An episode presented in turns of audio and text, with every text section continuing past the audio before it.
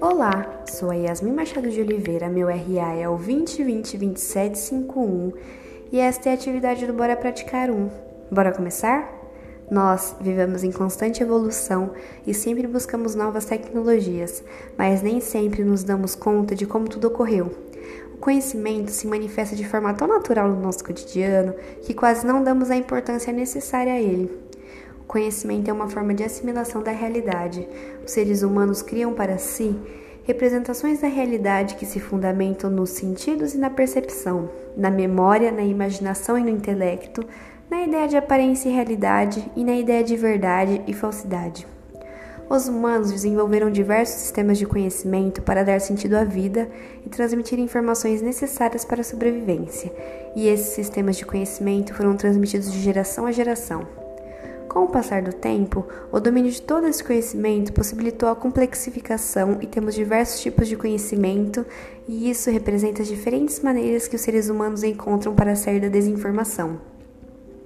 E com a capacidade de imaginação, os humanos são responsáveis por criar sistemas de crenças e explicações, tendo assim o conhecimento mítico, que se baseia nos mitos, e é um conhecimento que resulta de uma tradição oral, das narrativas míticas.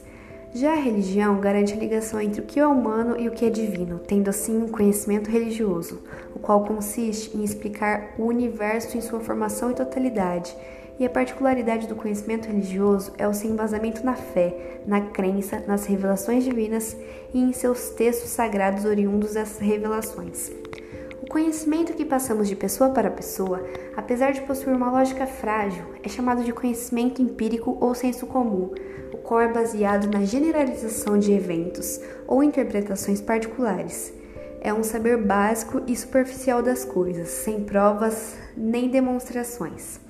Temos a ciência, que é em si mesma uma área que se dedica à construção do conhecimento, tendo assim o conhecimento científico, o qual se caracteriza e distingue dos demais por meio de método possuindo então uma pretensão de verdade a partir da verificação e da validação do seu método.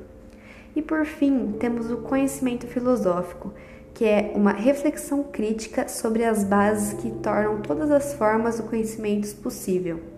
E além disso, volta-se também para a reflexão crítica e sua própria atividade de construção. E por fim, ficamos por aqui.